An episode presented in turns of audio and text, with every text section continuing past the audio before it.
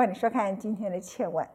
台湾每一次碰到疫情，我们的音乐会就会取消，然后就我一个人为大家浪漫开季。在去年疫情也没有疫苗的时刻，当时在八月底浪漫开季的是陈以香。今年呢，还是他和他共同合作的是国台教，而且他今天带来了一个。大帅哥，可惜他戴上口罩。这位大帅哥是从法国回来的指挥家叶正德。我们现场有三位来宾，也是我的音乐老师焦元溥。你好，文倩姐好，各位观众朋友大家好。然后第二位是陈一香，大家好。今天的钢琴家，第三位是我们的指挥家叶正。大家好，文倩姐好。讲法文。Salut, tout va bien? 你有看过音乐会之前的 rehearsal 吗？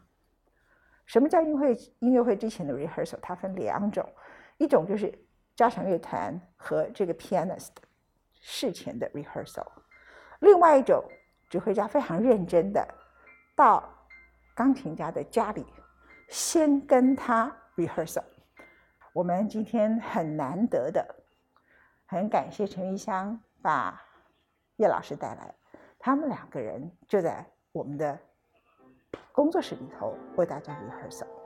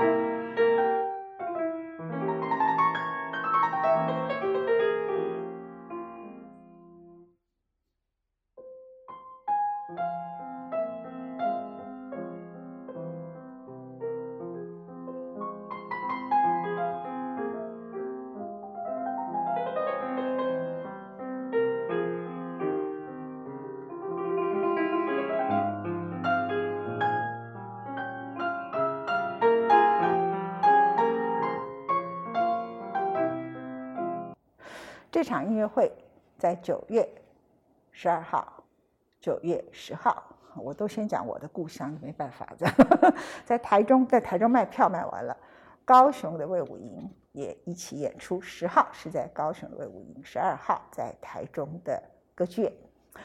两个人的合作呢，是肖邦很特别的一首协奏曲。赵汝先生，帮我们介绍一下肖邦这首曲子。呃，这首钢琴协奏曲，我们现在是叫它第二号钢琴协奏曲，但这是出版顺序，不是写作顺序。这肖邦其实先写了这首，它是肖邦的第一首钢琴协奏曲，写于他这个十九岁到二十岁之间。他在十九岁的时候写完这个曲子，不过这曲子演出的时候他刚过二十岁生日不久。重点在这里，重点是说，他告诉我这个故事的时刻，你在听到他刚才所弹的那一段，你会很惊讶。这是一个十九岁作曲家的作品，十九岁，他的成熟度令人非常惊讶，这样的啊。那我们再来听一段，再回来听张恨普解释。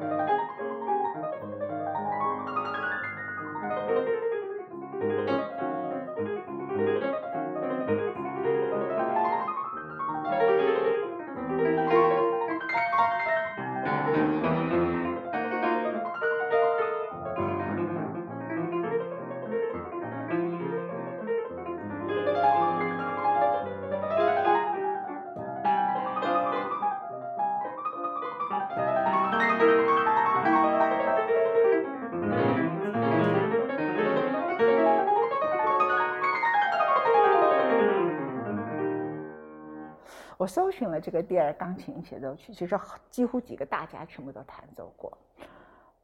那他的老师波格雷奇弹得很好，啊，那还有其他基本们很多人都弹了这样。那你我们刚刚也听到了玉香的弹法，他跟他们的诠释不不太相同。嗯，那我想请教父告诉我们，就是说这个曲子，它在经由不同的 pianist 的诠释，你自己怎么评价？我觉得这个曲子，我想到一个比喻，就是呃四百二十几年前写成的汤显祖的《牡丹亭》。哦，什么意思呢？就是说，呃，当然就牡汤显祖写《牡丹亭》的时候，他也有年纪了。那我们现在多数我们看到在台上啊演这个《牡丹亭》里面男女主角的人也都有年纪了，可是这个作品讲的是什么？是讲的是青春，所以即使是很有经验的剧作者、很有经验的表演者，在这个剧里面，当然就是说我们可以把人生的非常非常多的层次跟想法放到这个作品里面，但是作品里面有一个主题是。真的还没有改变的，就是青春。当你六十岁的人也一样可以去诠释青春，然后给这个青春不同的深度跟层次，但是是要有青春的感觉啊。所以如果你真的是没有那个青春感觉的话，会丧失这个曲子里面非常可贵的一个一个东西，一个一个元素。那肖邦我觉得也是，就是他非常不可思议的是，在那么年轻，而且我们不要忘了，他写这个曲子的时候人是在波兰。我特别强调强调这一点，因为在这个一八二零到三零年代，在整个欧洲的音乐文化版图里面，波兰就是一个边陲。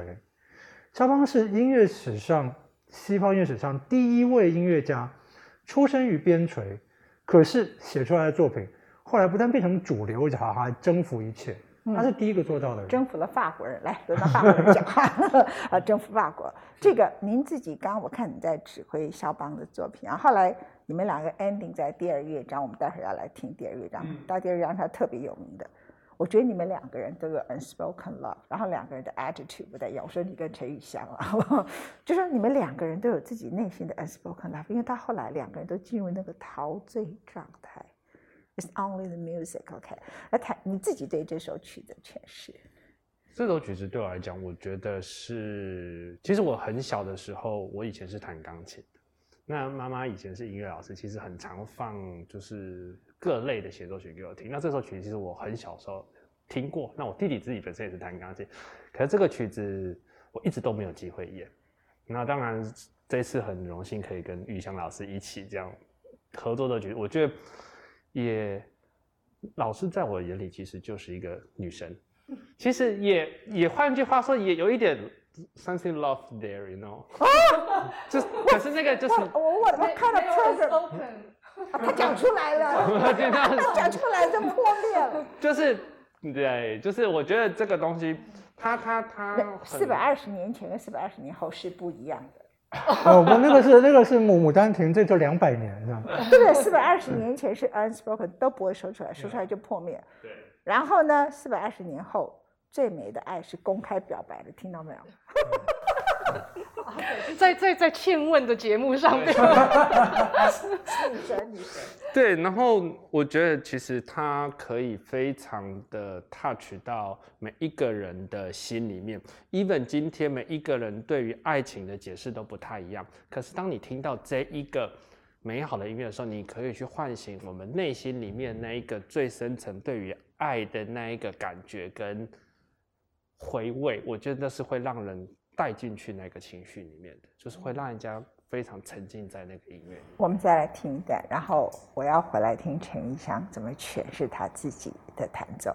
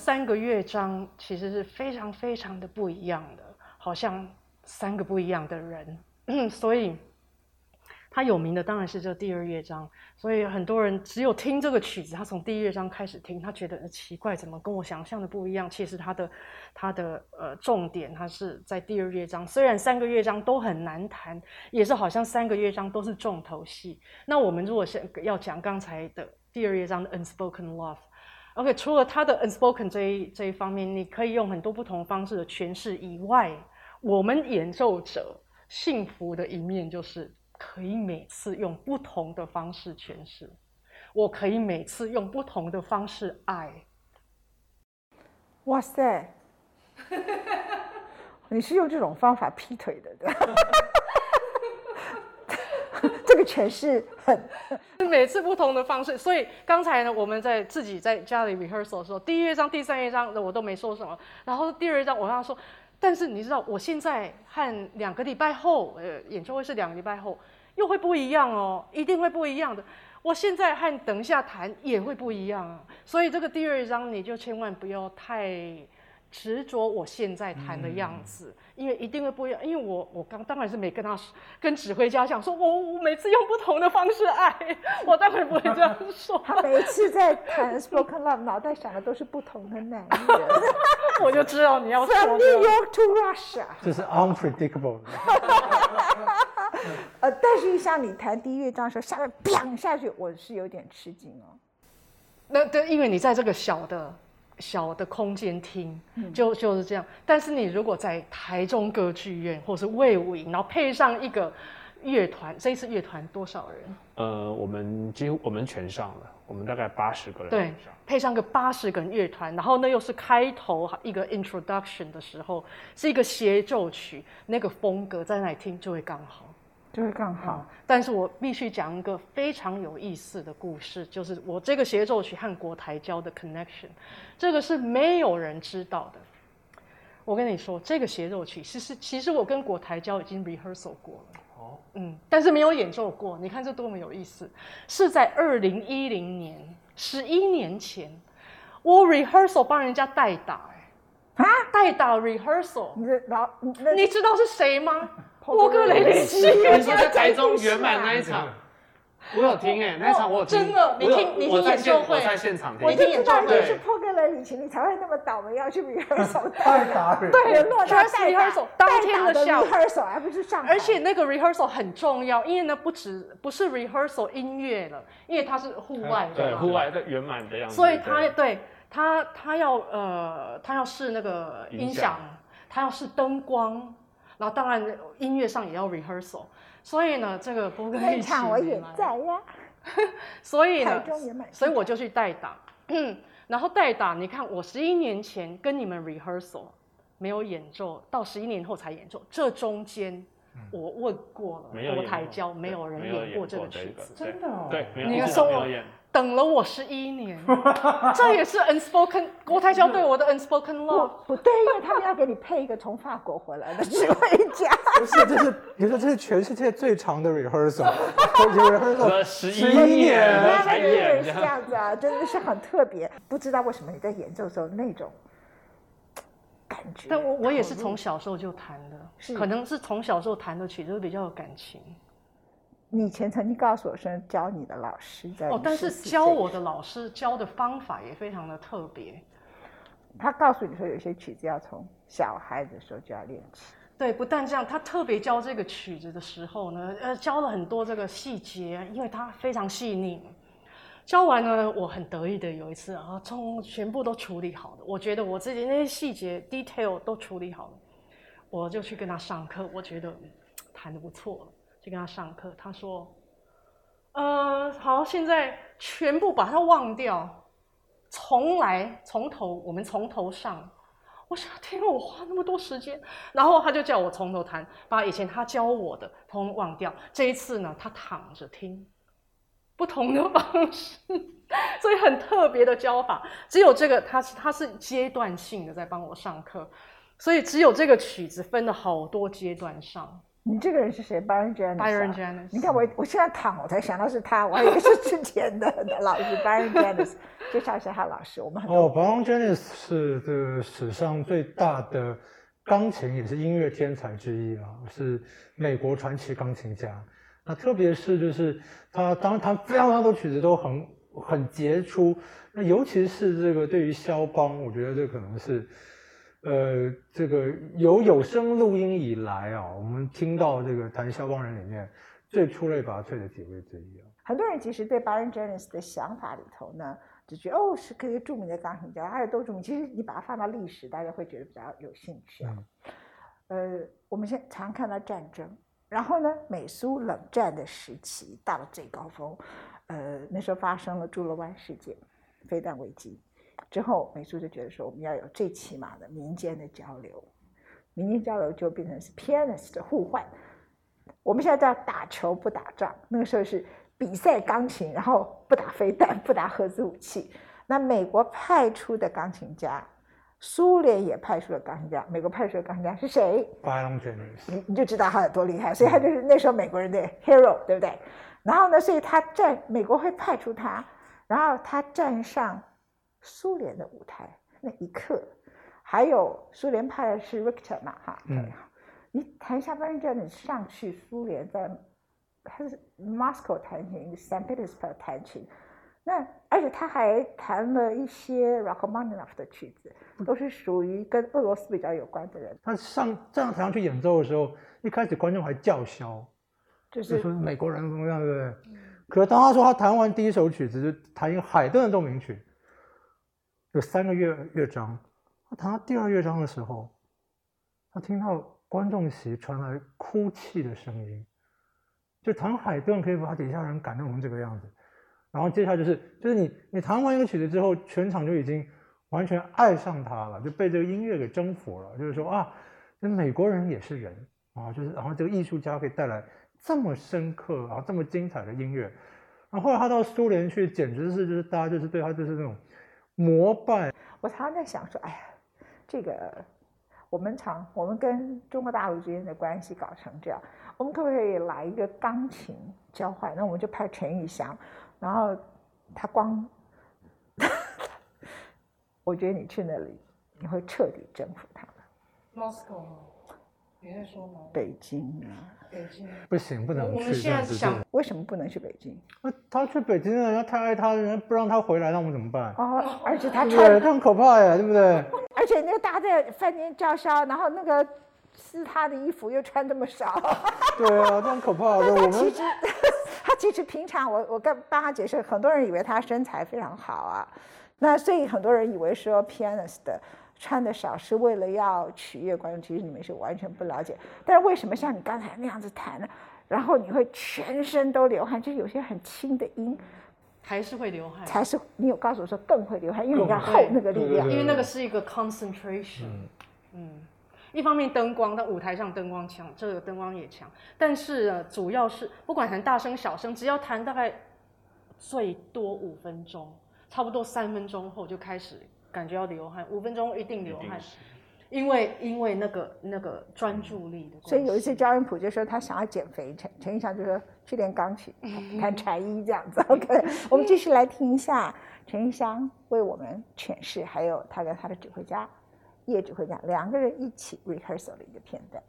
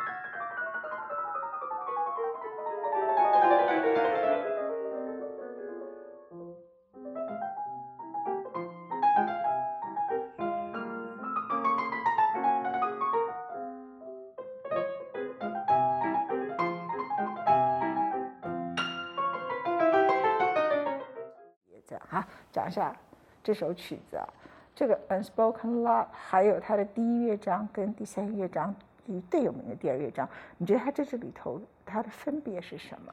那我觉得大家讲 unspoken love，当然最大的原因就是因为刚才您也提到了，就是像老师说，这个曲子是，这是反映了肖邦的初恋。我们一直讲青春，就是里面有很多初恋的各种感情，有那种患得患失啊，然后有那种一厢情愿啊。那特别我讲一厢情愿，因为肖邦没有跟对方说，这个一切都是暗恋。我们现在会知道这个是肖邦的暗恋，是因为他跟他的朋友说。说啊，我喜欢上这个女孩，然后我这个协奏曲就是像第二乐章那种花前月下，然后各种心里面的各式各样。所以这我说第二乐章听起来像是一个夜曲，可是夜曲夜曲走到中间也是像有很多很纠结的情感，哎，然后最后又这好像月亮又出来了，好像感觉又是很这个开朗，或但是有非常多层次在这个里里面。我们最后 ending 时候会播一段音乐，请你闭起眼睛，躺下来听。为什么要躺下来？然后他觉得要躺下来，叫你重弹一遍。躺下来的境界不一样啊，因为他第一他没有在看我了，他只有用听的，而且呃躺下来时候跟自己的灵性还有跟自己的心会比较接近一点。所以你在弹的时候，你就想象你自己也是躺下来在弹那个。哦，我想象了很多东西。哎，你到底在讲什么？是躺下来。OK，对，我知道你的意思，就是当你自己就马上很多在你的脑海里。他，我就说他看起来有他的 unspoken love，他在说我的 unspoken love 就是陈玉香，他就 spoken 出来了。spoken love，对不对？他就讲完了，这是我们今天最大的发现，这样是吗？呃，是吧？对，人家说嘛，就是指挥跟钢琴家在合作的时候，除了是合作关系之外，更多的时候你们必须要有那么点情愫，要有那么点化学变化。OK，你们两个才能够在台上能够真的完全的，我们说非常天衣无缝的。结合才有火，对，所以你非常高兴，你这次的片的是他，我非常高兴，right 是不是这样？当然，当然一定的是，我不好意思讲，如果换了另外下一个人，你会怎么办？这样，爱有非常懂说的方式，都是可以的。OK，呃，您觉得你听了玉香弹好几个曲子吗？你看到他的每个音都那么轻，然后技巧好成这样，可是他最后要回来诠释一个很要求细节、情感。我刚才听，我就是最大的感受是，我觉得玉香老师在这个曲子里面，他是一个伟大的歌剧演唱家。哎耶耶耶耶耶耶耶！这是一个非常好的诠释。是，而且歌剧。对，因为第一个就是说，这这个是他的角色，然后再再再就是说，他有很大的表达。他在唱一个大的故事，然后一个大的表达，不是很细碎的东西。可是呢，他的杰出的技巧又可以把所有我们刚刚听的，他每一个音的小细节都处理好。事实上，这是肖邦最难的一点，因为肖邦写的旋律就是它有很美的旋律，可这个旋律里面有很多很细琐的装饰。可是呢，这个装饰要跟旋律是结合在一起的。你拿掉那些装饰，这旋律就变得非常奇怪。那你全部都是一堆装饰的话，这。这这曲子变得很琐碎，所以你要有那个办法，就是说，真的就是我呈现这个森林，可是我可以让你看到每一个树叶，那这个非常困难。那是我们今天就看到了，所以就说是一个伟大的一个，我们说是一个歌剧演唱家，我把我的角色演得非常非常好，然后我的唱的技术也非常好，所有那种刁钻的小音符都唱得非常漂亮，可是没有没有伤到我这种旋律那种美丽的这种共鸣、音色跟巨大的表达。它中间有几段感觉像像跳舞哎，嗯，是不是？是，嗯，有几段像跳舞。你本来要跳第三乐章，第三乐章就是一个马祖卡舞曲。马祖卡舞曲，你本来要跳嘛？哦，我我还没学好，还没练好。搭配我那边跳，搭配我那边在当场踢啊。您刚才在指挥的时候，我觉得你到后来 ending 的那一段，我们待会儿会看到他们最后 ending。我觉得你自己进入一种你的表情很特别，可惜那时候口罩戴着。哦，这没有，那就是一个，我觉得那是一个一个音乐在最后，人家常常在说音乐有的时候其实未必是有声音的时候是最美，有的时候音乐其实是在那个无声的时候，或是接近无声的时候，留给大家的那个想象的空间。那刚刚那个时刻，我觉得那一个 moment 就是我已经沉浸在我自己的那一个那一个小世界里面。那我的那个小世界跟陈老师的小世界未必是一样，可是我们两个的一个共同目标就是我们想要把这个曲子演奏的很好。这个小世界的共同点，我们就在享受那个小世界那个交叉点上。你们两个都进入彼此对 unspoken love 的世界，然后你爱的是他，他在想的是别人。不，我要帮赵一普特别告诉各位，你们会有一个这一次如果参加这个音乐会，一个非常重要的，他呢，我没有听过有任何人，不要讲说台湾，其实在全世界以前我常常去 Lincoln Center 也没有这么好的导聆音乐的人。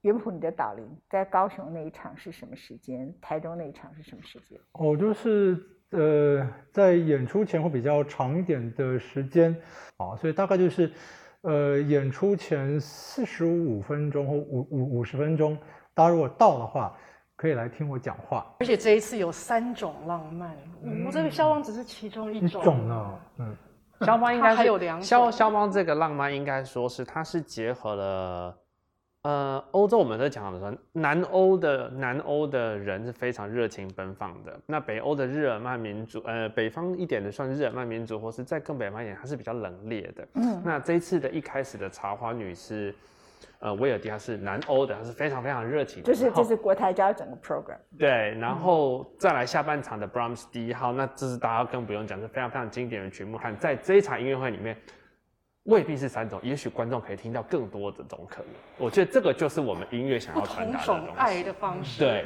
我，你再表演一次，你刚才那个表演，哈，你说不同种爱的方式啊，对呀、但是他刚才的诠释你很，你自己也听了觉得很棒，对不对？嗯你嗯，是一个歌剧者，一个钢琴歌剧演唱家这样子。谢谢你啊，谢谢。